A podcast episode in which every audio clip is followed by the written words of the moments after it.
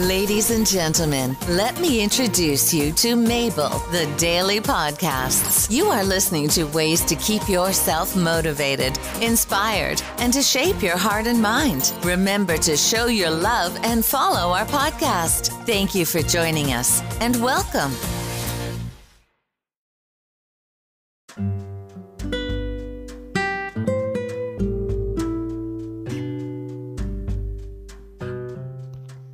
Hi everyone, today we're going to talk about how to prepare your child for life. Don't be overprotective. This is from the application Make Me Better. It says here Good parents protect their children from traumatic experiences and those that are not fit for their age, but there can be too much of a good thing. And some parents, usually with the best intentions, take this too far and become overprotective. They might try to shield their child from anything that causes discomfort or pain or worry, which can leave the child less prepared to face the world. Here are a few ideas to pursue when trying to find a good balance between safety and freedom for your kid. Give them responsibilities. The first step is to give your kids responsibilities.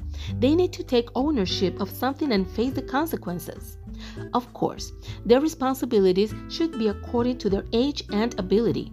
A five year old is not meant to be cooking food for the whole family, but might become responsible for picking up their toys.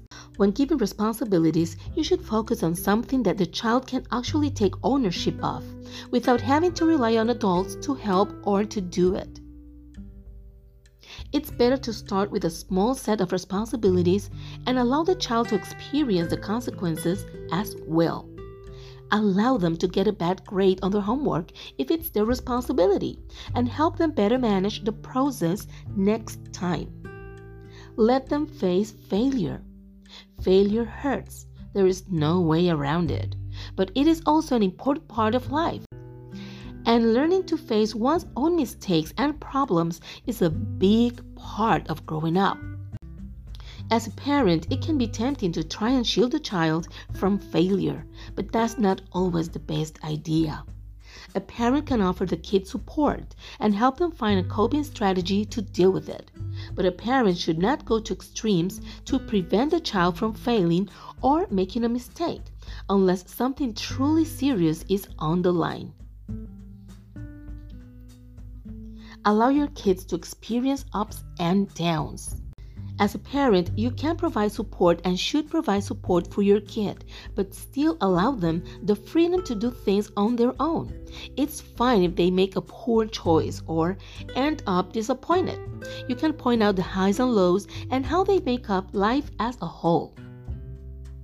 Helping the kid develop a more constructive view of each situation. A child should be able to experience both and see how they feel while receiving guidance on their emotional reactions and ways to cope and manage. Don't always provide solutions.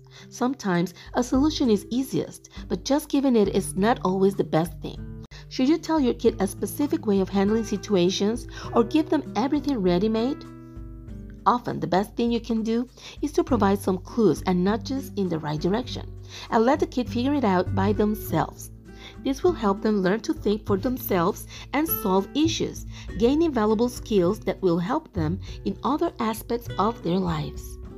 Don't force them to solve every issue they face like this, but do offer more guidance and less direction when it involves personal issues that are right their size. Give more and more freedom with each year. Kids today often lead highly regulated lives. This helps them stay safe. However, kids also need to learn how to manage autonomy.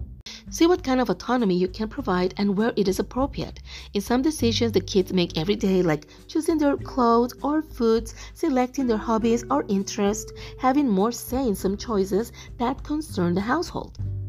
Little by little, offer them more autonomy with the responsibility it also has to let them learn how to manage their freedom and their decisions. Take a step back. Take a step back. As a parent, it's up to you to allow your kids more freedom. They might ask for it or not, but you need to be ready to give it. Allow yourself the space to take a step back and let your child make a choice or take control. They might mess it up. That's an incredibly valuable experience, and there are times when you should just let it happen. Thank you for listening, and I hope you learned something from today. I actually did. Thank you. Until next time. Bye bye.